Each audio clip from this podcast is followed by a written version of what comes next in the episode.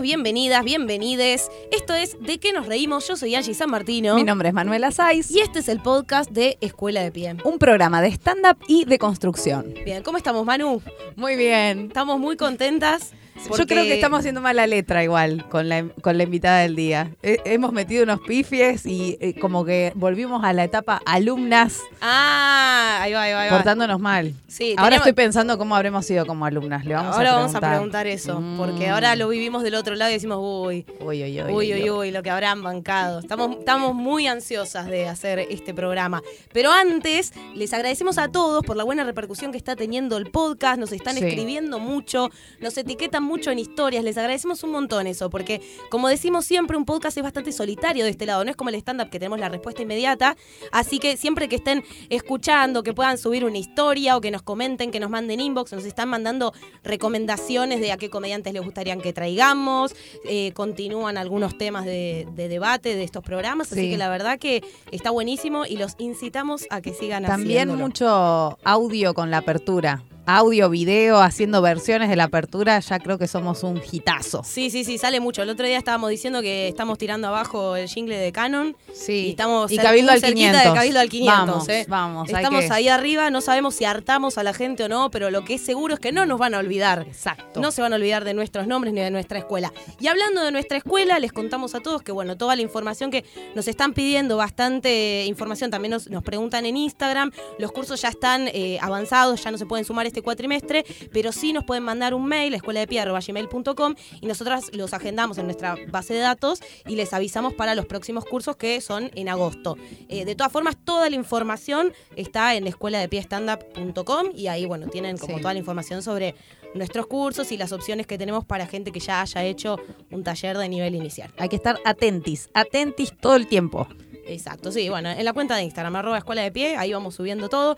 Y ahora, si te parece, damos la bienvenida a la invitada. Está haciendo esfuerzo por no estornudar, Pero estamos en pará. una época de alergia, Sí, así que vamos a bancar esa, sepan es eso. una persona sin la que escuela de pie no podría ser posible. No existiría. No existiría. ¿Se entiende? Mira.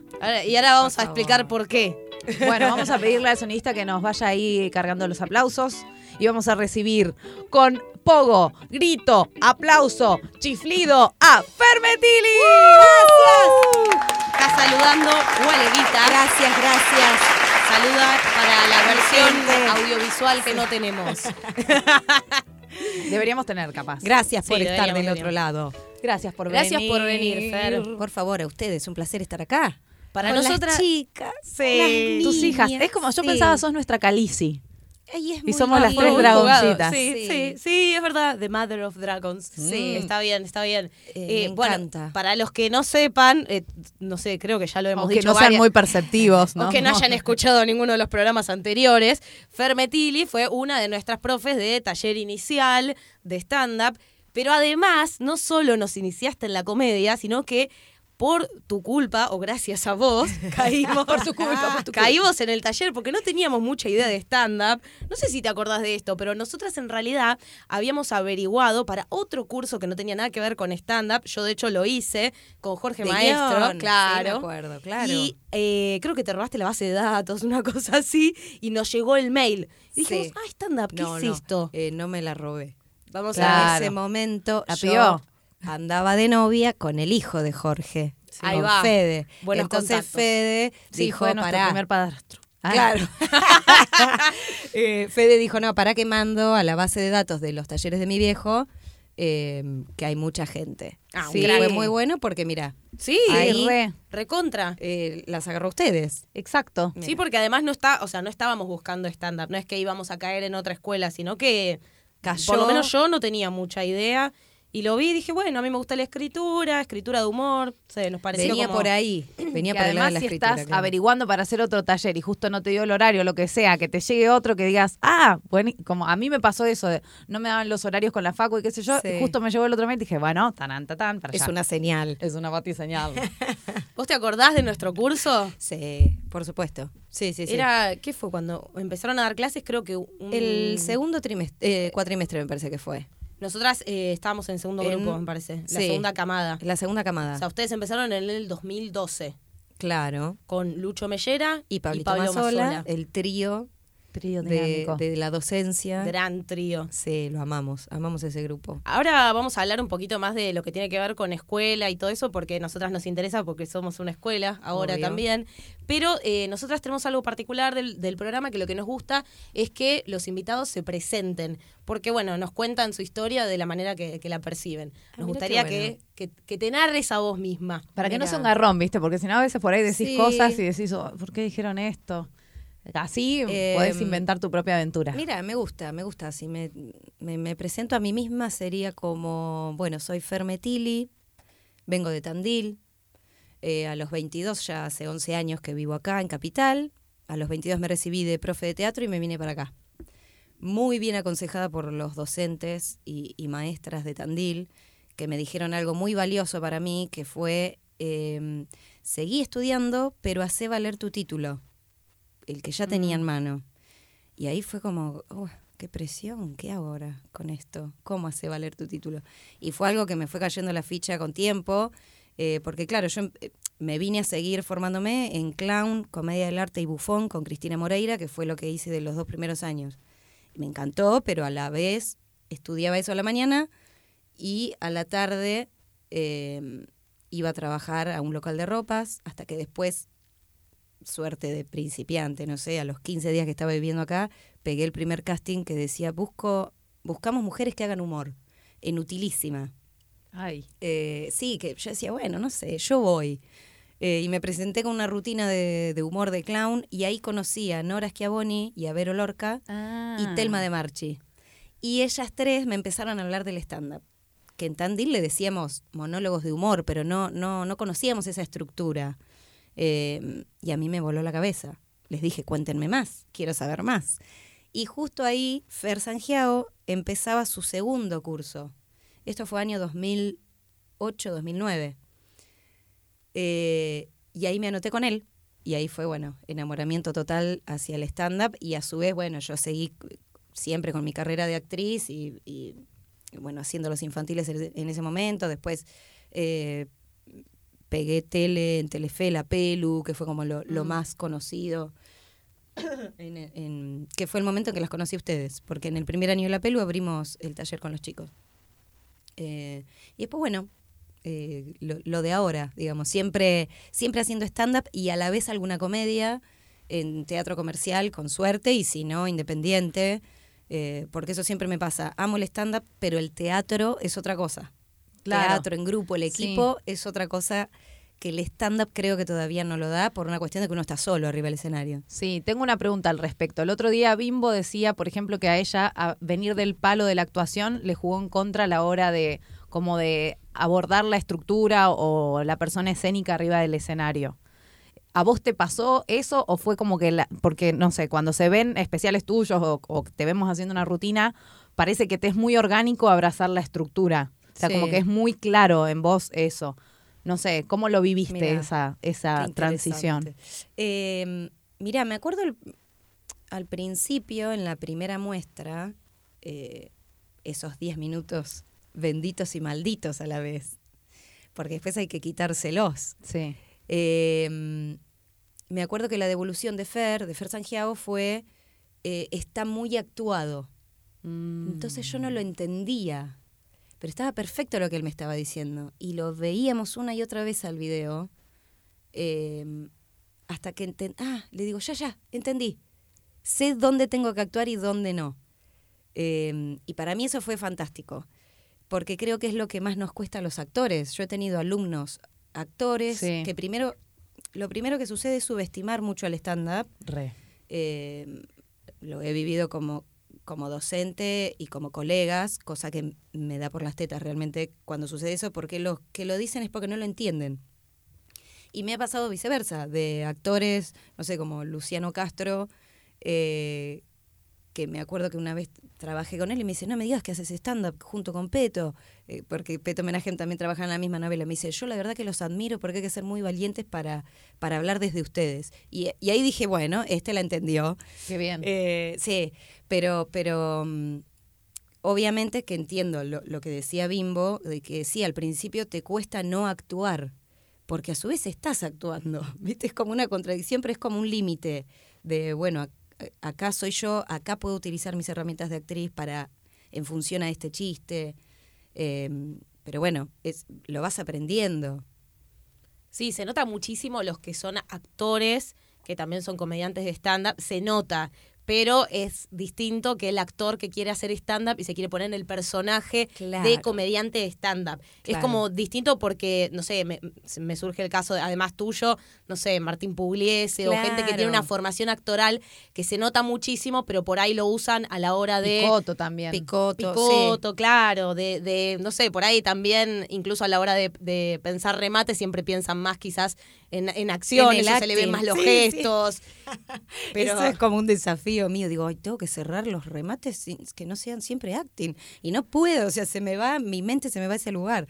Que es, lo, es eh, como la contracara de los que vienen, que no tienen nada que ver con el mundo de la actuación y del teatro, que dicen, y en esta parte tengo que actuar. es como que siempre pretenden estar quietos y decir un texto, y por ahí no registran que quizás lo importante está en una pausa, en una mirada, en un cambio de eje, en un, en un silencio. Claro. Pero es, es muy interesante. Ahora, una, mm, algo que, ponele, hicieron, ustedes hicieron el, la muestra, ¿no? Con, con ¿por qué veían los videos? ¿Porque lo veían en un segundo nivel, digamos? Sí, en un, primero no éramos tantos, creo que éramos seis o nueve. Entonces, en la próxima juntada, se hizo como una juntada, eh, para brindar y qué sé yo, y ya teníamos el video, el DVD. Mm. Sí, nosotros también tenemos DVD. Nosotras lo tenemos con la cara de ustedes. Además, sí, claro, sí. Esto era la cara de Fer y, todos nosotros también, los que habíamos ah. participado. Que de esa camada estaba Lucho Mellera, que ahí nos hicimos amigos, eh, Lucha Feisman eh, y Amparo. Amparo y Jessica. Ah, sí, sí, sí. estábamos nosotros, y no me quiero olvidar de nadie, pero no, de los que siguieron eh, actuando éramos nosotros, de, ese taller. Em, y bueno, y ahí como era como, un asado, como que miramos toda la muestra, llorábamos de risa porque era horrible verse y nos reíamos de los chistes que uno se había olvidado y bueno, era genial. Eh, y después él hizo como un segundo nivel cortito, creo que era tipo dos meses o dos encuentros, y ahí lo veía puntualmente. Claro. Em, entonces estaba, estaba bueno. Y ahí ustedes ya habían empezado a actuar, digamos, a tener funciones. ¿Cómo, ¿cómo era? ¿Tenían algún rotativo? Mira, en esa época eh, que el otro día hablábamos eh, con Picoto, me parece que era. No me acuerdo ahora con quién, pero 2009 había un solo lugar para ir a actuar si no tenías un show fijo, que en ese momento los que tenían show fijo era, eh, por un lado, cómico, claro. después Dalia y... Mm, ¿Con quién actuaba Dalia? Ay, nos dijo con Seba, con Seba Fernández. Con Celsi dijo. Ah, con, Celsi, con Celsi, perdón. Sí, no me voy a olvidar nunca esa claro, me parece tan rara que Bueno, para mí era re normal, yo los veía todos los sábados, la cartelera, la explotaban Dalia Celsi y Campa y Seba Fernández. Ajá, mira. Eran los únicos shows eh, fijos. Y los chicos de señales de humor. Eh, eran como nadie más. Y el único espacio que había era los miércoles, que recién empezaba, tipo 9 de la noche, con Germán Batallán, que lo producía él, y ahí empezó a invitar a estos nuevos alumnos. Claro, tampoco había tantas escuelas o tantos docentes, entonces tampoco había tanta camada nueva. Éramos re poquitos, creo que había alumnos de Diego Weinstein, eh, que era Ari, Ariel Dávila, no me acuerdo ahora quién más, pero eran los que más compartíamos. Sí. Y ahí se empezó a hacer ya como, pero era solo los miércoles, por ahí tenías para actuar una vez al mes. Claro. Entonces no, no había espacios para, para hacerte desde arriba del escenario. Y ahí me acuerdo que no sé, la muestra había sido en noviembre, me fui a hacer temporada Mar de Plata de los infantiles, obviamente, eh, y me llama Norita, Nora Schiavoni, y me dice, mira, vamos a armar un show, se va a llamar Mírame cuando te hablo, somos todas mujeres. El segundo show solo de mujeres, el primero ya lo habían hecho Telma, Nora y ella, y Vero Lorca. Eh, en Espacio Colet, me dice, los sábados a las 23 somos Vero Lorca, Dalia Goodman, Nora Esqueboni y vos. Para mí fue un honor y, como un, viste, como decir, listo, es un sueño, puedo hacer stand-up todos los sábados. En ese momento, poder probar cosas y crecer una vez por semana haciendo un show, eh, era muchísimo porque no había lugar. Eh, y bueno, y ahí Ese show después fue, porque yo me acuerdo de ese show, pero estaba Pablito Claro. y Lionel Marcus, ¿no? Y Lionel Marcus. Después se fue, eh, se fue eh, Dalia, porque Dalia ya también estaba en otro momento, ya como para alargarse a su unipersonal, era, fue una de las primeras Claro. que arrancó sola. Entonces se fue Dalia eh, y después creo que se fue Vero también. Y ahí se sumó Lío y Lucho. eh, y éramos nosotros cuatro. Norita, Lío, Lucho y yo. Después se sumó Pablito cuando se fue Lucho. ¿Y cómo, ¿y cómo surgió después de, de dar clases? Fue hermoso borrachos. porque- Un día fumados, bueno, dijimos, chiqui, ¿qué vamos a hacer? Algo así. sí, fue. Estábamos en Gessel haciendo una temporada eh, que nos había llevado Telma, Telma de Marchi, que lo producía junto con, con otra productora. Y éramos Pablito, Lucho, Pablito Mazola, eh, Lucho Mellera, Lionel Marcus, que iba algunos días, Telma y yo. Y hacíamos como una mini gira durante 15 días por la costa. Esto fue 2012. Eh, y la remábamos como locos, porque era volantear y volantear y volantear y volantear, y le pusimos un amor, vivíamos los cinco y seis, en realidad, porque una productora más en una casa, eh, nada, pero para nosotros fue nuestro segundo viaje egresado, porque era increíble, llorábamos de risa, pero era ir a remarla. Eh, todavía teníamos que explicar qué era el stand-up. Lucho estaba en el momento en que era el más conocido por Taringa. Taringa. Taringa, cierto. Tal cual, Taringa y YouTube. Entonces le decía, ay, vos sos el chico de YouTube o vos sos el chico de Taringa. Y el resto estábamos ahí poniendo la cara y eh, remándola y decimos, sí, todavía eh, volante por volante teníamos que explicar qué era. 2012, en la costa. Eh, y bueno, y ahí me acuerdo que había unas chicas que tenían, no sé, 16, 17, eh, que vinieron a saludarnos, a, a Lucho, y después nos conocían por los pocos videitos que habíamos subido, creo que había dos videos. Sí, pues no no- había especiales de Comedy Nada, Central, nada, nada. Eh, los que había eran... De VH1, Sí, quizás, de que eran de. Seba, de Sanjiao, Sí. claro, muy pocos. Eh, y ahí estas pibas dicen, ay, ¿por qué no dan clases? Si ustedes dan clases, nosotros vamos. Y nos empezamos a cagar de risa los tres, ¿viste? Y cuestión que estando ahí tantos días dijimos, dale, yo soy docente de teatro, entonces sabía cómo planificar una clase, pero necesitábamos los contenidos específicos de stand-up. Eh, y ahí Lucho y, y- y Pablo, Lucho con lo fanático que es y, y- como le gusta tanto el stand-up, se conoce a todos los comediantes, todo. entonces él como que empezó a estudiar esa parte, yo la parte de, de- de estructura de una clase y docencia y nos largamos. Y nos encantó, pero nos encantó así en equipo. Eh, por ahí, mm, bueno, después dimos dos años solos con Pablito, que también me encantó, pero yo no me largaría sola, sería como siempre con, con, con Claro, sí, Pablo. con- nosotras ¿Por creo qué? porque es lindo el equipo. A mí me gusta eh, el teatro en todas sus formas, ya sea haciéndolo eh, o desde arriba del escenario o desde abajo, siempre es en equipo. Es raro el... el- Es nuestra madre. Mis niñas. ¿Y te Pero pasa, por sí, ejemplo, eh, de actuar, te copa más por ahí hacer unipersonal o compartir No, escenario? compartir. De bueno, hecho, ahora estás haciendo con, con Diego, Diego. Chac, Sí. Eso es justamente lo tenía anotado como una pregunta. También es una es una decisión eso, ¿por qué? Mira, el, el- hice do- dos, los dos últimos años, hice unipersonal, no todo el año, sino que agarraba, tipo cuando estaba haciendo la comedia como el culo, de miércoles a domingo, eh, hacía todos los viernes en Siranush y después lo bajé a cada 15 días porque era tampoco que metía mucha gente y después que yo me moría, no podía más. Claro. Pero eh, esto de querer seguir haciéndolo, eh, eso fue hace dos años. Y el año pasado hice eh, todo junio y julio, creo, en el Maipo Cabaret, que me encantó, es mucho más chico, es mucho más íntimo. Eh, y ahí me encantó, sentía menos presión. Yo personalmente tengo algo que me presiona muchísimo el unipersonal. Es como, ¿cuánta gente? Porque es todo vos, ¿viste? Desde la convocatoria, logística, Sí, más que todo nada. es tu culpa o tu, o, o, viste, o fracaso o victoria es todo tuyo. Eh, Es muy loco que lo diga Fer Metilli, porque Claro. seguramente hay mucha gente que, que piensa, bueno, no sé, el día que sea como Fer Metilli, Ay, me muero, no. voy a... claro, no, no, los bajo de un ondazo al toque, ¿eh? Porque es, no, es muy- no, es muy lindo Mi vida también es una compartir mierda, esto. no Sí. hagan esto nunca.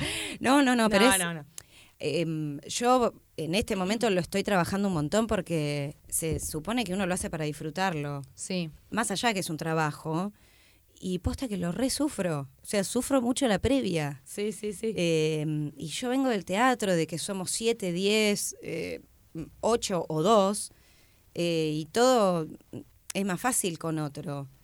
Eh, y el unipersonal, si bien obviamente el ego lo tenemos todos, si no, no podríamos estar ahí arriba, eh, hay una cosa de soledad previa que no me la banco.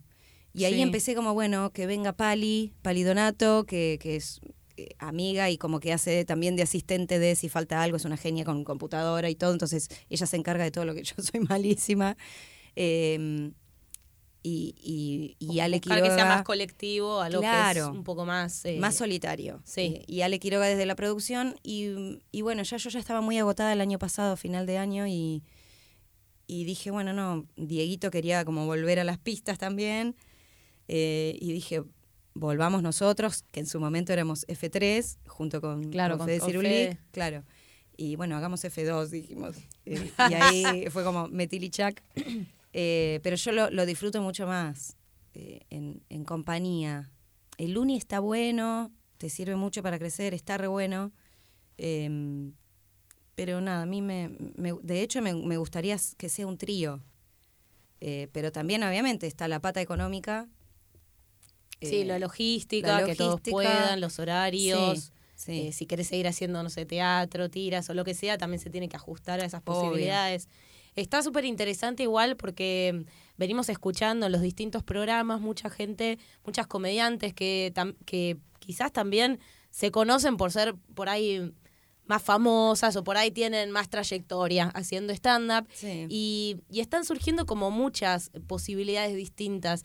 Y el stand-up lo que tiene, me parece, por lo menos, bueno, con eh, estamos viviendo también un momento como muy vertiginoso. Es como, mm, estás contando, eh, 2012 había que explicar lo que era el stand-up Sí. y, no sé, ocho años después cambió totalmente la escena, pero igual hay un montón de cosas que se van instalando y que quedan y que no cuestionamos. El otro día hablábamos con Bimbo porque nos decía exactamente lo mismo. Ella prefería, eh, por lo menos en este momento, Sí. actuar con Noelia que hacer el unipersonal. Y nosotras hace un tiempo también veníamos como cuestionándonos estas cosas. A mí me pasaba mucho de que me ponía en conflicto porque yo nunca hice unipersonal y tampoco tenía las ganas. Claro. Y, y me pasaba de que por ahí me surgió de hacer un show con mi hermana o, o de actuar, de hacer Sí. la escuela con Manu y tenía muchas más ganas de eso y también en algún punto sentía que estaba mal o, viste, como que te agarran Sí. esas inseguridades de decir, no, pero ¿y qué van a pensar? Re mediocre, viste, como esa cosa no se de- anima. Claro, anima. tal No se cual. anima. Lo que pasa es que quedó un poco, creo, de la vieja escuela. Eh, digo vieja escuela, Sí, para lo que todavía puede ser somos viejo. nuevos, claro. somos muy nuevos todos.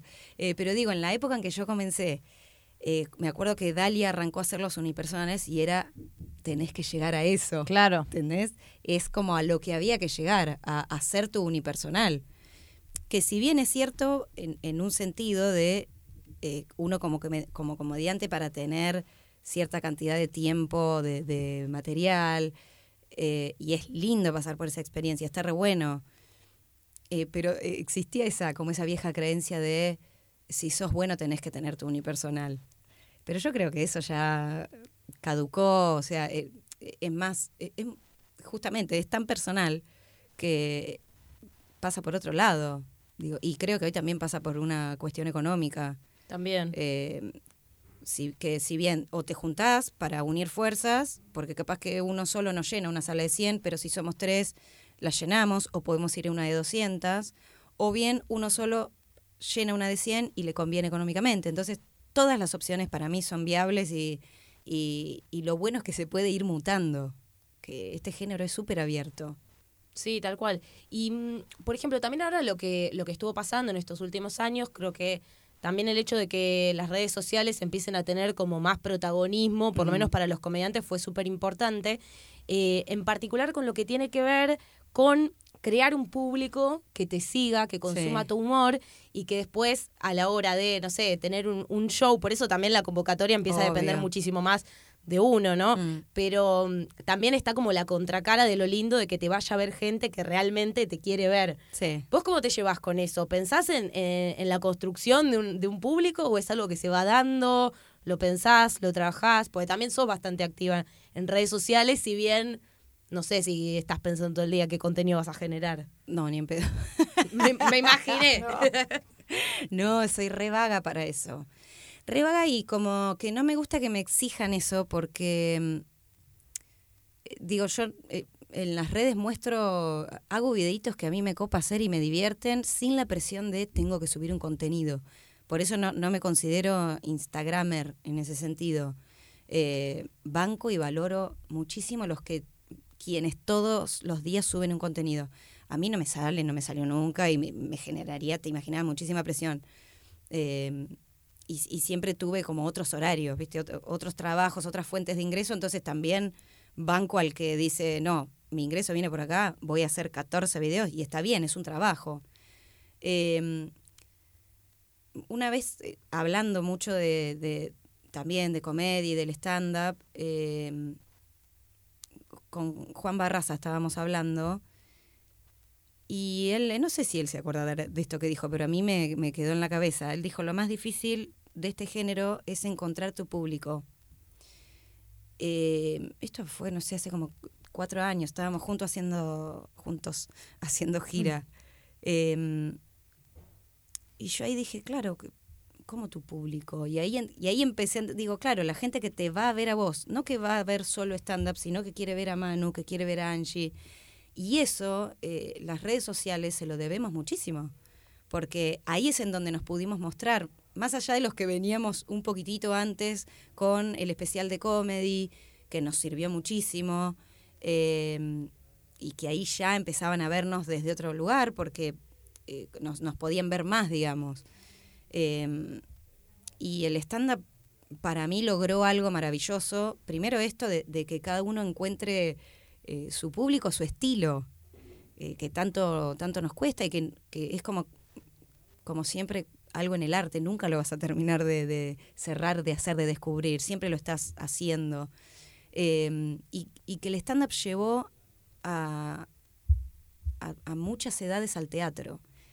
Los adolescentes no iban al teatro, empezaron a ir con el stand-up. Eh, y así, ese mismo, por ejemplo, a mí me pasaba de, no sé, pibas de 20 que me iban a ver solo a stand-up, después me decían, ¿qué más estás haciendo? Estoy haciendo como el culo, estoy haciendo chorros, estoy haciendo mujeres, teatro independiente. Ah, te voy a ir a ver. Entonces, ese público empezó a retroalimentar obras de teatro, o sea, otro tipo de obras que Claro. también era comedia, pero lo más valioso es eso, que empezó a ir gente de nosotras, yo pienso, no sé, en mi adolescencia o cuando tenía de 15 a 20, no consumíamos teatro en Tandil. No, no, no era una salida. Y que ahora sí lo sea, gracias al stand-up, para mí es eh, el mejor trofeo que, que puede tener este género. Claro, Sí. porque lo que pasa es que te empiezan a seguir a vos también y te empiezan a conocer. Entonces e- es como que el stand-up es la puerta de entrada a conocer Sí. como eh, Sí. distintos, eh, no digo tipos de humor, digo tipo de humor como vos, digamos. tu Claro, claro, el estilo, sí. Eh, yo tengo una pregunta. ¿Cómo manejas la versatilidad a nivel como carrera personal, digamos? Porque Sí. eso, de que alguien te quiera ver en una situación, en otra. eh, Yo creo que es algo personal tuyo que, viste que hay gente a la que uno como público o como seguidor Mm. le acepta versatilidad o no. Viste que hay gente que dice, ay, voy a probar a hacer esto y no, volví a aquello. Ay, sí. No sé cómo lo, cómo lo manejas, porque para mí es algo que me acuerdo cuando éramos alumnas que estabas haciendo cerda Sí. y eh, para mí era genial, como wow, voy a ver esto y después la pelu, como que eso de versatilidad está copadísimo, pero a la vez también dentro del mundo del stand-up hay un poco de, bueno, si sos comediante, sos comediante y com- como una Sí. medio ahí estructura. Y capaz que nunca le di bola a eso. Es buenísimo. Eh, de hecho, no, no, me acabo de enterar. No, así como el objetivo, el unipersonal, viste Sí. que hay, esto no es stand-up porque tiene una pantalla y Ah. tiene una... Claro, no, no, nunca le di pelota, pero porque tampoco eh, ahondé demasiado. Eh, Siempre yo soy más clásica, ¿viste? A mí me, me copa el stand-up solo con micrófono y que todo lo demás se lo pongo yo. Sí, es como que Fer hace de todo, pero cuando hace teatro hace teatro, cuando hace radio hace radio, cuando Claro. hace stand-up es stand-up. Claro, claro. eh, no, no, no- no me considero una eh, revolucionaria en el stand-up, porque como que soy más clásica, por ahí mi estilo pasa por los acting y, y porque vuelco la actriz ahí arriba. Eh, pero con respecto a lo que decís de, esto de la versatilidad, siempre hay un, un hilo que fue el humor. No sé qué pasaría si yo me pongo a hacer drama, por ejemplo, Mm. que me recabe, me encanta, pero que hasta ahora solo lo hice como formación, nunca lo hice a nivel, a nivel comercial. Eh, siempre las obras que, que hice, Cerda, todo lo que fue independiente, ahora en microteatro, eh, siempre fue humor. Eh, por ahí habría que ver si hago drama. Eh, Mm. pero, pero bueno, esto, esto que ustedes dicen de la gente, la gente ahora le gusta la persona, sigue a la persona, no al personaje en las redes. Me parece a mí, en Sí. Instagram. eh, Sí, por eso les interesa tanto cómo es tu cocina, cómo se llama tu perro. Por eso, Claro. por eso digo que quizás tu contenido, no sé, no es repensado, pero el hecho de que subas historias hablándole a tus al animales perro, también claro, es contenido. Que es como lo más personal que pongo yo, porque después, eh, no, soy re tímida. Nunca hice un vivo, por ejemplo. Soy re tímida para él. Hola, ¿qué hacen? ¿Cómo andan? Me muero, me da vergüenza. me muero, me muero. Y eso que has hecho tele en vivo, que es más difícil pero- todavía. Pero es como que estoy actuando. A mí me da vergüenza que me siento una boluda, como diciendo, ¿qué, qué te importa cómo estoy? No sé, como que no entiendo eso. Eh, Es muy pero lindo, lo- es muy lindo ver que Fer tenga los mismos miedos que todos los mortales. Algo que hacemos a veces con Maga y Ganji cuando nos juntamos la, idelicia- y la es imitar, Ay, imitar cómo le hablas a Vicente. Ay, O no, Dios, nos juntamos y háganlo. decimos, "Y la galle- te- ¿tenés una galletita? ¿Qué pasó, Vicente? ¿Qué pasó?" Y nos ponemos así Amamos. entre nosotras. Amamos, Ay, somos muy fans. Y muy chusmas también, claramente, porque Ay. somos reconsumidoras de todas las redes sociales y de Mándenme las historias. videitos de ustedes haciendo como hacen. Bueno, Sí. la próxima Sí. juntada te vamos a mandar. Sí, De una, me encanta. Sí. Y antes, antes estábamos hablando con respecto a esto de, bueno, por ahí se dio que las propuestas que te surgieron tenían que ver con la comedia y eso, pero eh, también esto que decíamos antes, eh, son propuestas eh, muy variadas, o sea, estuviste, tenés experiencia en radio, en televisión, en teatro comercial, en teatro under, y en este programa nos gusta hablar mucho de, o bueno, una de las razones por las cuales surge este programa es para dar voz a comediantes mujeres sobre todo, eh, que tenemos un lugar que se va haciendo, ¿no? Que nosotras también podemos estar acá charlando esto porque otras mujeres también como eh, lideraron Sí. y dijeron, bueno, acá nosotras también nos merecemos un espacio. De hecho, me parece como súper lindo que en tu historia sea una Nora Schiavoni o una Siempre Pero Lorca. Siempre son minas las que Sí. invitan a otras y, y se hacen esos espacios y nos parece que eso está buenísimo. Eh, pero, por ejemplo, el otro día hablábamos con Nadia, que es comediante y también científica, Científica. y estuvimos hablando un poco de lo que implicaba ser mujer en la ciencia hoy en día. ¿Qué pasa con el mundo del teatro comercial, con ser comediante mujer en televisión? ¿Hay alguna diferencia con respecto al hombre o no? Eh, nos gustaría como conocer un poco más de ese terreno porque ahí sí vos conocés muchísimo Mm. más que nosotras, que por ahí conocemos más de lo que es el stand-up. Sí, sí, sí, las hay. Si bien estamos rompiendo todo, y me parece maravilloso, y somos afortunadamente una generación que, que, que lleva con esa que carga con esa responsabilidad, pero bueno, hay que yo la vivo con alegría, pero eh, obviamente que a veces angustia porque em, no me pasó en todos los programas, pero en, uno me pasó eh, que yo era la única mujer comediante. Y en la reunión previa de, con los productores, eh, bueno, vos fulanito, ¿qué vas a hacer? Vos fulanito, sí, buenísimo, no, genial. Eh, vos, sí, bárbaro. No, yo saco un coso del ojete y ya está. Ah, buenísimo, que, un cago de risa. Y vos, y a mí me tenían media hora explicando qué es lo que iba a hacer. Y no los... Llegó un momento que no lo soporté más. Eh, y no es que lo hacían de malos, lo No, hacían no. porque mentalmente eh, dudan, desconfiaban de que eh, eso podía llegar a ser o no gracioso. Y yo le decía, ya está, la situación es esta. Me mando a un programa en vivo, o sea, me mando a jugar, eh, confía en mí que va a estar bien. Y- pero me costaba mucho más que a cualquier otro, porque todos eran hombres, todos. Sí, Eh, también confiar vos en vos, digamos, en decirle a alguien, confía que va a salir bien y... Ese era el punto. Cuando yo estaba fuerte, me la bancaba. Pero a veces te agarran eh, débil, de capa caída, cansada, y, y te cansás de, de pelear ese lugar. Mm. Y yo decía, bueno, no, dale, dale, dale, que sos la única que puede tener este lugarcito, dale, vamos, vamos. Y es todo un agotamiento mental por algo eh, que hay que desterrar, ¿viste? Que es como, no, dale, flaco. O sea, hasta que, bueno, nada, llegó un momento en que esa parte de humor se corrió. Yo no estaba de acuerdo con el tipo de humor que había ingresado, digamos, habían cambiado muchísimo. Y yo terminé bailando eh, cuando venían bandas. Entonces fue como, no, no me sentía bien en ese lugar. No, y me costó mucho poder expre- expresarlo así. Eh, fui como cagona en eso, no, no me animé.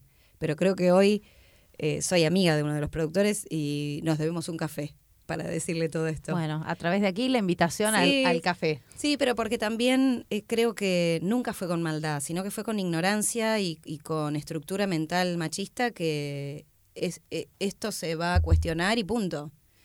Sí, Eh, también la culpa que a veces nos genera a nosotras de decir, bueno, pero no voy a desaprovechar esta oportunidad. Exacto, por ¿Cómo ahí- me voy a ir? Claro.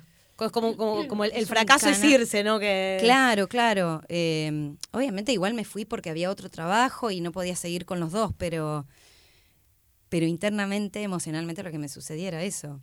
Sí, también está bueno saber que quizás en algunos espacios podemos eh, charlar, conversar, buscar una transformación y quizás en algunos espacios es Sí. para irse y no sentirse incómodo. Obvio, obvio. Estaba escuchando un podcast que hiciste creo que con Nacho Arana. Con Nachito, sí. Que le contabas, no sé si fue este caso o algo parecido, que, o que te proponían eh, hacer la parte de humor y la parte de humor, los contenidos tenían que ver con criticar la ropa de Adabel Guerrero, Ah, criticar sí. con...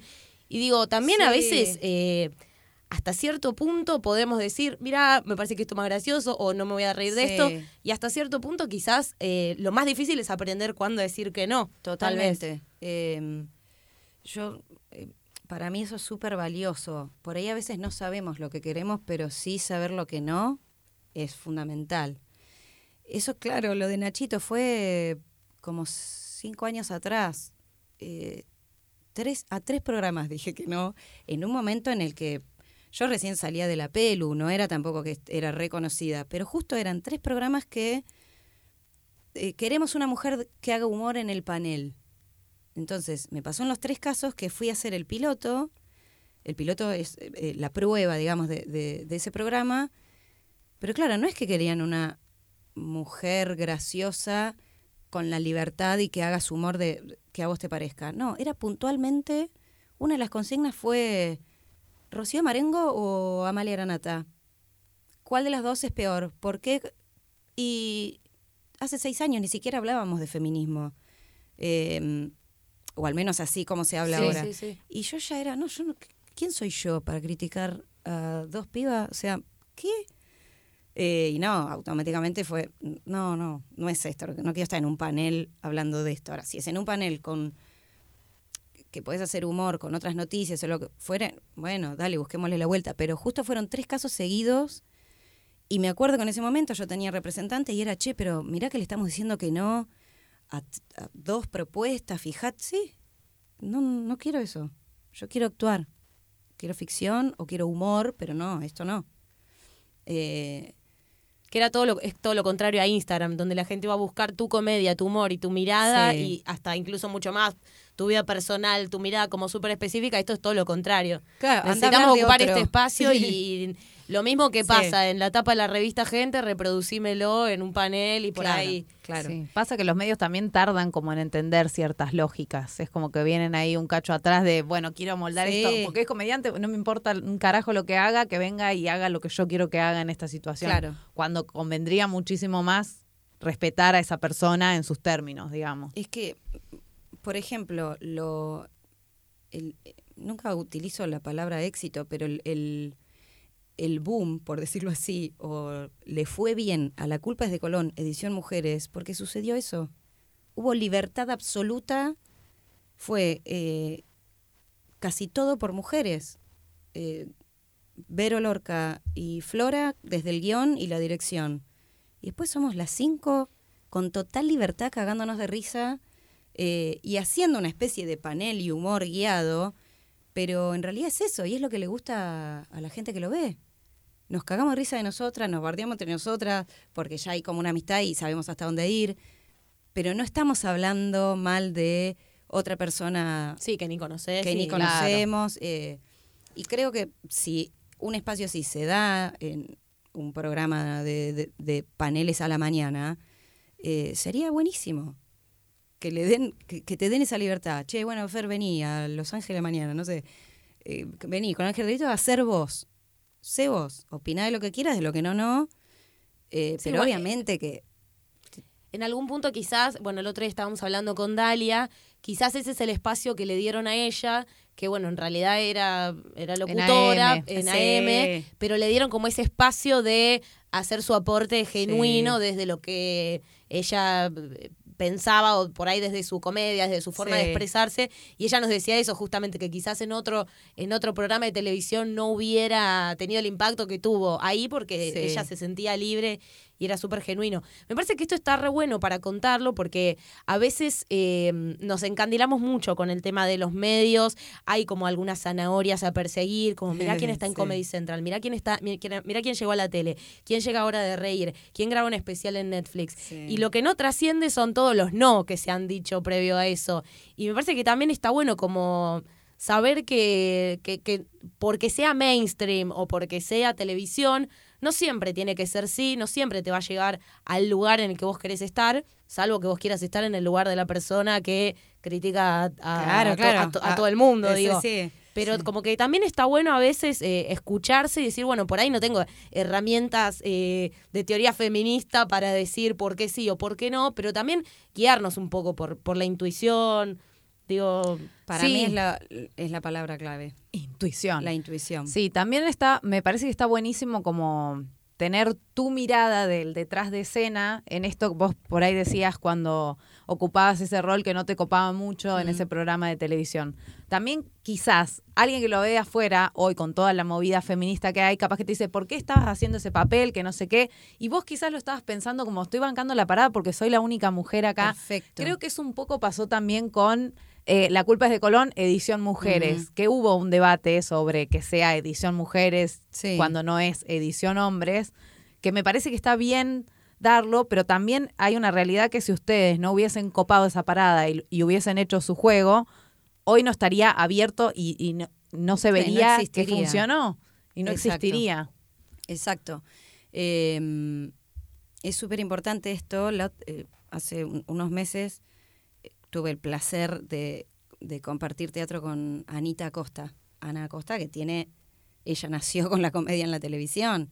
Y eran programas rompeportones, en donde la mujer, el único rol que tenía era el de mostrar el orto. Y hablábamos con ella y ella me decía, yo era la única que estaba ahí, esto, bancando la parada para hacer solo humor y no mostrar el culo, porque ella hacía de, bueno, la que no podía mostrar el culo, entonces hacía humor. Eh, y sí, cuando en algunas notas le han criticado o le han dicho, bueno, pero vos estabas en rope portones. Bueno, pero si yo no hubiese estado, el rol de la mujer era uno solo, el de mostrar el culo. En cambio yo estaba y había dos roles. Eh, y para mí eso es súper importante. Obviamente que me llegan críticas. El otro día justo me llegó una que me pareció fantástica. Me pone una mujer, me manda un mensaje por Instagram y me dice, no es muy de feminista trabajar con Suar. Ajá. Me pareció perfecto.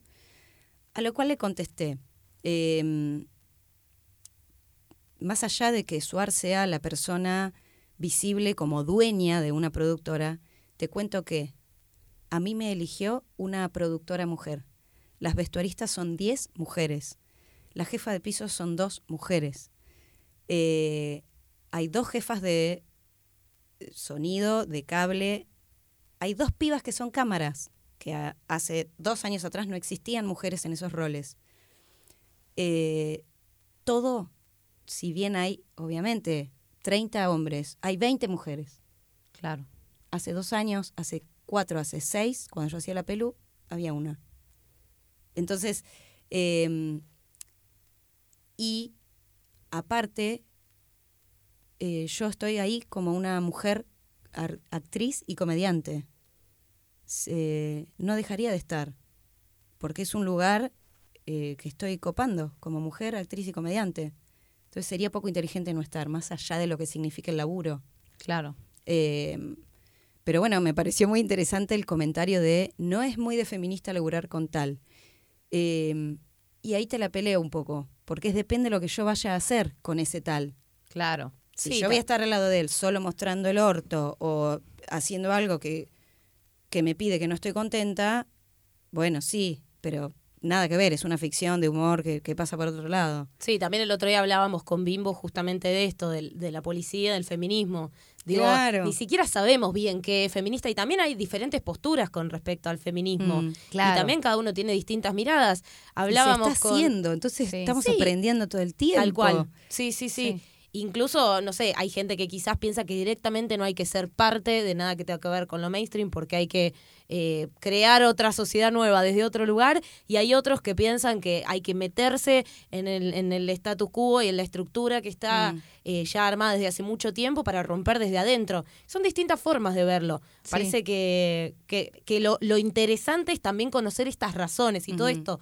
Y también hay mucha gente que habla sin saber, porque esto que estás contando quizás no lo sabe mucha gente, pero así como pasa en, en los medios de comunicación, en las productoras de televisión, pasa en todas las empresas Que manejen, que manejen mucha guita, pasa a nivel, eh, a nivel político. Digo, siempre son hombres los que están arriba de todo, pero las mujeres vamos escalando y también Sí. vamos copando esos lugares. Entonces Sí. me parece como re interesante también mostrar eso. Y no sabía lo de todas las las minas que empiezan a aparecer también en, Todas en son lugares técnicos, sobre todo, porque Sí. por ahí maquilladora me imaginaba que podían ser mujeres. Sí, eh, como también peinadores. Son casi todos chicos los peinadores. Tal Eh, cual. Y las maquilladoras también son como 10 tanto en, en- en varios canales. Pero productoras, eh, Polka son todas mujeres. Y eso por ahí la gente no lo sabe. Está Eh, buenísimo también eso, como yo siempre hago el ejercicio de si estoy pensando en una profesión o algún rubro, pensar si hay mujeres o no. Y hago un ejercicio con una amiga, nos mandamos mensajes. Y el otro día me mandó traumatólogas. Digo, no conozco, nunca vi una cartilla donde haya una traumatóloga. Sí. Pero está buenísimo eso también, comunicarlo. De la misma forma que pensar por qué no SUAR, por ejemplo, que sería una pregunta claro. válida para hacerle a esta persona. Porque te enteraste por un medio que tal cosa. ¿De dónde viene ese no corresponde? Mm. Porque digo, si trabajas en una oficina, no, no sé si se sabe el prontuario de, lo- de los jefes o, ¿entendés? O si se le exige al empleado que se informe sobre...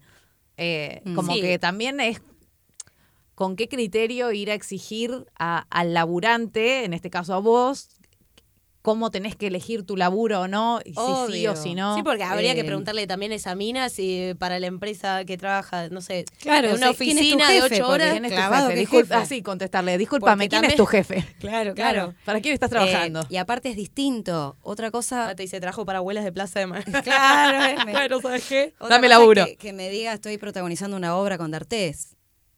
Claro. ahí sí. Sí, sí, ahí sí. quizás sí, bardeame. Eh, Es que si nos ponemos Pero- a pensar de dónde viene cada cosa, creo que no se podría laburar en ningún lado, casi. Es Claro. como muy, muy pero complicado. para mí lo bueno es que hay muchos de, de- de estos hombres que están abiertos al cambio. Eh, Sí, excluirlos no suman nada En y nada. no, como no tener, o sea, como tener una actitud de negación tampoco sé si, si suma. Por lo menos está bueno para pensarlo. bueno, Sí. y esto, es- esto cuando sale. Esto va a salir en... Estamos grabando... Eh, a la semana que viene, no, fin la de otra. agosto. No, no. Sale dentro de unas tres, cuatro semanas. Bueno, Ahí, ¿qué? ¿Qué? no, no sé si lo puedo contar, pero lo cuento igual. Ah, Eh, no, pero falta igual, ¿eh? ah, sí, sí, sí. yo tengo una, o sea, un- con quien más comparto escenas, si bien yo estoy todo el tiempo con Suar porque yo hago de, de su mucama dentro de su, de, de su casa, no del hotel, es con Alfredo Casero. Y para mí fue Mm. una, dije, bueno, vamos, me remangué y dije, vamos, vamos, que venga todo esto. Eh, y tuvimos una charla que estuvo buenísima. Y el chabón, súper educado, eh, le erró. ¿Entendés? No, no comparto en millones de cosas lo que él dice. De hoy se, se asusta, no, no las feministas. Pero habla, nada más. Eh, y después, como compañero, estuvo genial. Claro. Está genial. Sí, Y sí. tiene una hija de 21 que le pasa por arriba, o sea, que tiene el pañuelo verde, que, o sea, eh, pero eso sí fue un desafío también, pues yo dije, uy, ah, eh, a ver, ¿con qué me encuentro? Eh, porque, obvio, es alguien, yo lo admiraba en su momento de cha, cha, cha. Sí. Hoy no me cabe su manera de pensar, eh, pero me tocó estar ahí. Sí, también está ¿Qué el haces? personaje que tienen Exacto. en tele para afuera. digo, de, de la pantalla para afuera. Claro. Que digo, también es una decisión de ellos y es una construcción que hacen sobre sí mismos y deciden que sea esa. Digo, Totalmente. Pero eh, está bueno como saber que hay como distintas aristas para encarar a... Tampoco podemos englobar a todo, digo, no, no puede estar en la misma bolsa D'Artés, un chabón que te abrió la puerta y sin querer te trató de... Sí. Sí, sí, totalmente. Pero en todos los espacios hay que hay que discutirlo. Yo trabajé Claro, como empleada en varias oficinas y en dos de cada tres laburos tuve un jefe acosador. Entonces, Claro. Y eso no cambia porque haya sido la oficina. En algún lado tenía que trabajar. Claro. Ay, no Pero digo- a la oficina. Sí. Pero bueno, de hecho, y eso te hace atravesar distintas experiencias. Qué sé yo, en la primera me pasó de que fue un viejo que no paraba de invitarme a salir y si no me hostigaba a- sacando fotocopias. Y hablé con recursos humanos y fue, mira, el chabón es accionista de esta empresa, ya tiene una denuncia, no te van a dar pelota, te recomiendo que te vayas, la jefa de recursos humanos. Bueno, Bárbaro. a otro laburo, otro jefe peor y así. Pero digo, no es que de haber sabido de antemano o hay cosas que no se pueden evitar y que está bueno también, no sé, construir el empoderamiento para decir, hoy me llega a tocar un chabón así, lo, lo Claro. destruyo. Pero Sí, digo, pero el, co- el contexto también va También cambiando y hoy en día creo que quizás también tendrías otro contexto que por ahí te ayuda a que no te tengas que ir vos necesariamente. y se puede hablar. Digo, yo con Alfredo estaba obviamente re nerviosa porque aparte me, me tocó eh, estrenar mi personaje con una escena con él. Y obvio que es alguien importante, imponente en, en cuestiones de humor. Y fue adorable. Y yo puedo separar, eh, porque, porque en, en cierto modo no es que hizo algo, digo, a Dar- con Sí, D'Artés sí, no lo sí. haría.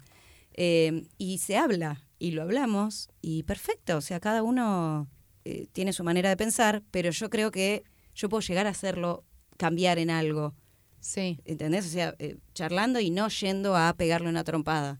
Sí, además, bueno, hay, Claro. hay como muchas cosas que se mezclan, ¿no?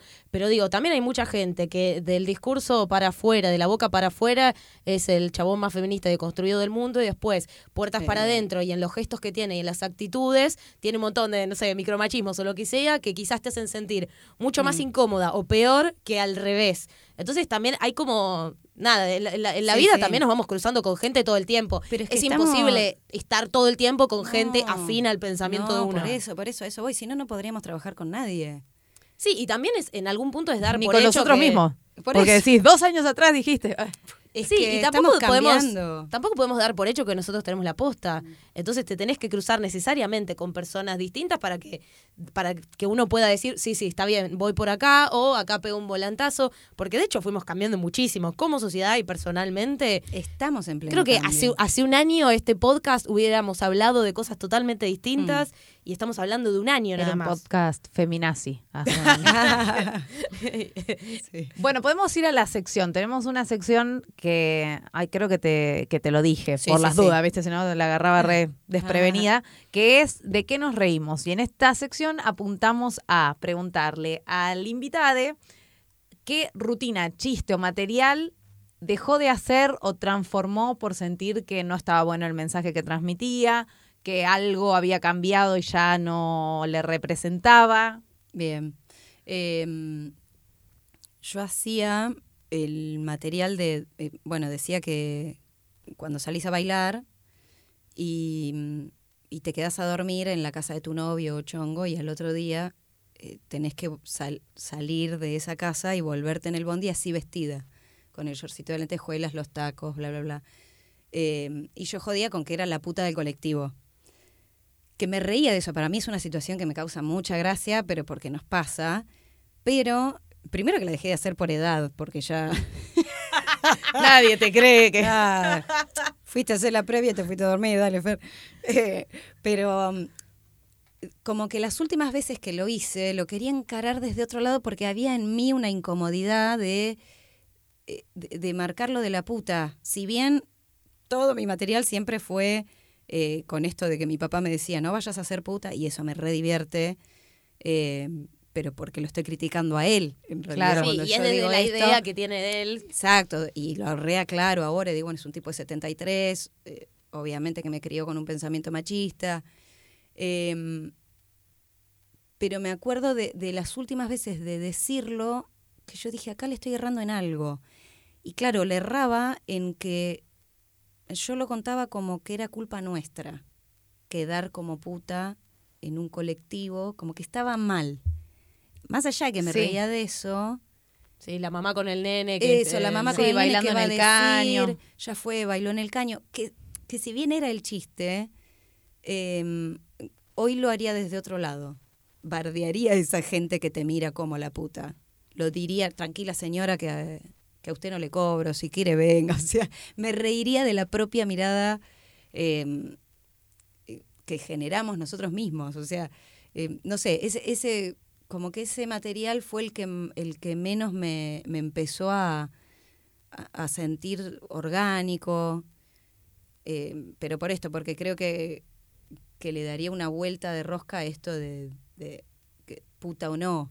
Yo siempre Claro. hablé de eso, de, del miedo de los padres, del hombre a que seas puta. Y siempre me reí de eso y critiqué eso de, de- de esa generación machista. Eh, pero ese sí, fue, fue un chiste que, mm, que había algo que me hacía ruido. Y creo que era eso, que yo lo planteaba desde, uh, fue culpa mía, estar vestida Claro. así, eh, y que es re importante cambiar eso. Claro. Esto de que tenías puesto. Sí, está bueno porque a veces hablamos de chistes que se dejan de hacer y a veces es cambiar el ángulo también y ver, el otro día hablábamos con Gonzo Bizay y nos decía, bueno, pero ¿a quién estamos haciendo reír? Como que el Claro. foco por ahí está, bueno, en eh, ¿a, quién, ¿a quién queremos hacer reír? ¿A la, a la señora Paqueta que se horroriza ante ser Claro. puta o a las minas que que no sé, son, son como yo, que también te genera esa incomodidad, no sé, esta situación muchas nos vamos a identificar Claro, y nos claro. va a seguir causando gracia. El tema por Mm. ahí es esto de qué palabras usamos o desde qué enfoque ciertas palabras que también eh, entender que en el contexto van tomando otro, otro significado. Porque por ahí decir puta ahora y decir puta hace cinco años era distinto. Claro. Entonces también es distinta la imagen que creamos en la cabeza del, del público. ¿De qué te reís? Me- está cagando- Manuela se está cagando de risa. Me- no sé si me está vino un recuerdo, no sé si da para que lo cuente, con esto de pues, del, del no seas puta. Mi Sí. abuela tenía eso, muy como, como mi abuela, yo tenía una relación muy cercana, era como no seas puta, no seas puta. y yo siempre me iba al- eh, al- en el verano a pasar las vacaciones con ella y enfrente tenía una heladería. Y yo en una época me estaba comiendo al heladero y una noche la colgué en la heladería Me y veo que son las comiendo. 7 de la mañana y mi abuela sale a barrer No. fichando para todos lados y le dije, bueno, hacemos un helado de vainilla y caí. ¡Muy bueno! Comiendo un helado de vainilla. Hola, abuela, estaba en la heladería. Que toda deformada el alcohol. Pero, pero hay un montón de situaciones así. El Lo que está abría bueno. a las 7 de la mañana. un para el bajonero, era un capo. Claro, el bajón. Qué vergüenza. Pero, pero sí, est- estamos criadas con esas cosas también. Pero también es muy graciosa la imagen de volver hecha, Hecha mierda. cajeta, obvio. A mí Como eso me encanta. Perdiendo la sandalia en el camino. Es como que hay Eso que apropiarnos de esa Sí, imagen sí. un poco. De hecho, lo hice en, para una publicidad de toallitas, que fue súper revolucionario. Esto, otro, otro lugar de, de lucha. Yo les mandaba eh, mis Ay, monólogos. Sí, creo que están subidos todavía. Eh, y me lo reformaban. No, porque por ahí es muy fuerte. No, no, le, yo, yo le decía, no, no, el chiste es este. O sea, Claro. el chiste es así. O sea, y mi estilo es así. Si no, eh, que lo haga otra persona. Eh, pero yo quería decir eso y lo mandé para lo- no, para toallitas no, para jugos. Era para unos jugos.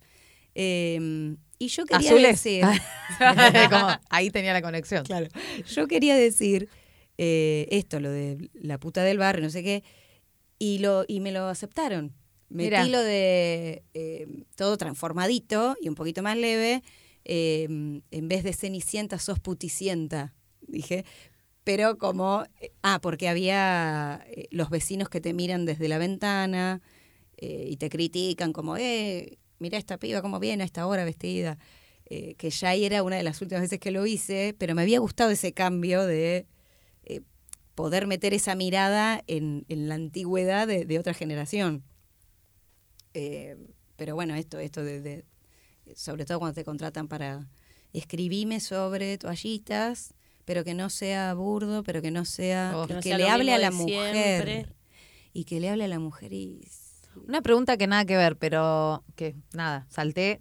Permiso. Sal- saltemos. ¿Cómo te llevas con la sensualidad y las redes? He visto algún que otro eh, comentario de vos Sí. respondiéndole a alguien que decía, ay, yo te seguía porque eras Ah, graciosa, pero esto me parece un montón. ¿Cómo manejás Ah, eso, como sí, tu relación hermoso. con tu cuerpo y las redes? Em, Es una pregunta eterna, capaz, ¿no? nos tenemos que ir. No, no, no. Bueno, no. em, no, eh, no, a mí me encanta, o sea, a mí me gusta mostrar mi cuerpo y, y hace nada, un tiempo como que me animé y dije, sí, dale, vamos a mostrarlo. Eh, pero sí me enojó mucho eh, un mensaje de un chabón que me había puesto, eh, ¿qué onda, Fer? Yo te empecé a seguir. ¿Qué pasó, Fer? Yo te empecé a seguir porque eras graciosa. ¿Qué pasó? ¿Qué pasó? ¿Qué pasó? Eh, porque eras graciosa y ahora te haces la modelito. Y fue maravilloso. Aparte, yo venía. Y nada, y les puse qué pasó, Juan. Le, le tapé el, el usuario, pero le puse qué pasó, Juan. Ah, fuiste buena. Porque Sí. era para Sí, mandarle era para a mandarlo todos frente. los Metilly-Minions. Todo, todo. Para que vea la familia. Eh, no, le, le puse como, ¿qué pasó, Juan? Siempre fuiste un pelotudo y ahora buscas contenido. Seguí siendo un pelotudo. Lo puse y explotó el perfil. Tuve tipo 2.300 comentarios. Wow. Casi todos buenos, pero suponete que había 500 que decían, ¿por qué tan violenta? Él no te dijo nada malo. ¿Por qué lo bardeas así? Todos de mujeres. Eh, Encima es un chabón diciéndote. o sea, Exacto. ¿Qué pasó? Me bajaron como mil seguidores por esa respuesta. Con lo cual me encantó porque dije, bueno, Se limpieza bajó. porque es la misma persona que si yo pongo un pañuelo verde me va a dejar de seguir. Entonces está bien, es la misma lógica, ¿entendés? sí. Y al otro día el pibe me había denunciado por bullying y me pareció maravilloso. Y yo ahí puse, eh, me habían bajado la cosa y ahí puse, mirá el machito, se sintió muy afectado que me tuvo que denunciar porque le hice bullying. Igual es Porque terrible. le dije pelotudo. Es terrible porque es lo, o sea, esto mismo que pasa en un nivel micro, redes sociales, que queda ahí, es lo mismo que pasa cuando salta una mina decir que un hombre abusó de ella y el chabón es el que sale a quejarse por daños y perjuicios. O sea, es terrible porque pasa eso y se reproduce eso, Sí. eh, digamos, en, en- en lo virtual y en lo no virtual. No es como un mundo inocente tampoco el de las redes sociales. No. ¿Y pudiste apelar a Instagram por haber bajado? Porque si habías tapado el usuario, no entiendo por qué no, se no, ni, ni- ni me interesó eso. Puse eh, mi descargo ahí, puse la imagen de hemos sacado tu contenido por bullying. Eh, Por bullying. Por bullying, no, es maravilloso. Eh, pero aparte que seguramente no fue solo él, sino que muchas personas de, de las cuales me ponían, sí. lo estás, estás siendo violenta, eh, eh, lo deben haber hecho, deben haber denunciado también. Supongo que es así, no sé cómo funciona. Pero sí, en, en mi descargo yo ponía esto, eh, que Sí, muy loco que sean también, minas también. Qué lástima que sean mujeres las mismas que me que, que- que lo apañaban a él, digamos, pero bueno, estamos en cambio y su- va a suceder. Y esto de si hago una cosa no puedo hacer la otra. Si soy una cosa no puedo ser lo otro. No puedo ser graciosa y sexy. Tuvo que haber pasado algo. Sí. ¿Qué, qué pasó? ¿Te golpeaste Sí, la cabeza? eso, eso. y Eso te es porque te que eras separaste. comediante? Todo el mundo me ponía, claro, eso es porque te separaste. Más machista que eso. Sí. Era eh, agotador. Obviamente que yo contesté dos. Claro, porque después- necesitas tu cuerpo y tu imagen para poder atraer otro hombre, porque sin un hombre no vas a poder vivir en este mundo. Exacto. Ahora hace Sí. poco una me puso, yo puse una foto también, y una, una chica que, que me comenta bastantes cosas me puso, ojalá encuentres a, a uno que te cuide y te proteja bien. No, no lo necesito. Lo peor es que, viste, cuando Qué decís, miedo. quiso Qué tener una buena intención. sí, no, no quiero ese deseo. O sea, A mí algo que me pasó también quiero. re loco el otro día es que una mina, no, un chabón me dice, me encantaban tus videos y, y- y me hacías reír mucho, pero cuando vi que eras feminista te dejé de seguir. Un hombre. hermoso. Publico ese comentario, obviamente al chabón lo bloqueé porque no me interesa tener esa gente. Y me pasó de muchas chicas queriendo como defenderme a mí. Yo lo publiqué como diciendo, yo, a esto, a- es el colmo de los pelotudos. Un hombre que me venga a decir no te sigo por feminista es el colmo. Sí. Y muchas chicas diciéndome, eh, yo no puedo creer que deje de ver tus videos por eso. Yo tampoco soy feminista y sin embargo me río con vos. Y me re choqueó sí, ver sí. tantas minas que no se identifiquen como feministas, por, quizás porque, no sé, lo, lo, lo atan a feminismo igual aborto. Digo, no todo el mundo tiene por qué pensar lo mismo, pero me, me flasheó mucho cómo tienen en la cabeza que no son feministas, cuando para mí el feminismo, si me conocen, es, es la igualdad por lo menos. Claro. Entonces es muy loco eso, pero bueno, son cosas que seguimos deconstruyendo Sí. y bueno, y por eso este programa. Ya hemos llegado Ay, al Me tope. hace señal de te voy a matar, como Señal- basta, señal basta. de- Nos robamos de- mucho tiempo. Las próximas preguntas, va- próximo podcast, vamos a, hagamos otro. Sí, La verdad repitamos. estamos re contentas y te agradecemos por haber venido y por habernos metido en el mundo de la Vamos, comedia. para mí es un orgullo. Tuvimos un suerte, orgullo. tuvimos una de las mejores mamás de la comedia que nos podía tocar porque habiendo tantas escuelas nos podría haber tocado cada cosa, eh, que estamos muy, Cada muy, muy cosa. contentas eh, de que nos hayas introducido vos al mundo de la comedia. Gracias por venir, siempre fuiste muy generosa con nosotras y te lo agradecemos de verdad. Y te Y queremos, ahora- te queremos Y ahora que damos las clases como- sabemos como el rol niñas. difícil. Ah, vieron, vieron. Es difícil, pero es un placer. es difícil, es un placer y un desafío. Y aprenden un montón dando Un clases. montonazo. Sí. Bueno, si la quieren seguir a Fermetili, tus redes son Arroba Fermetil. Arroba Fermetili y ahí tienen todas, todos los shows que está haciendo ahora con Diego y tiene te- microteatro, eh, que ya no sé si va a estar cuando salga el podcast. No, pero ya terminamos, pero bueno. Fíjen- fíjense que seguramente vuelve en algún momento. Y nosotras somos Escuela de Pie, estamos grabando en luciteradio.com.ar y pueden averiguar para hacer su post. su, su Podi. podi. Para hacer su podi, pueden dar talleres y también nos pueden escuchar los martes a las 9, antes que nadie, desde la página web o desde la aplicación. Nosotras somos Angie San Martín y Manuela Saiz. Este es el podcast de Escuela de Pie. Y gracias, Fede Camarotti, que estuvo en la operación.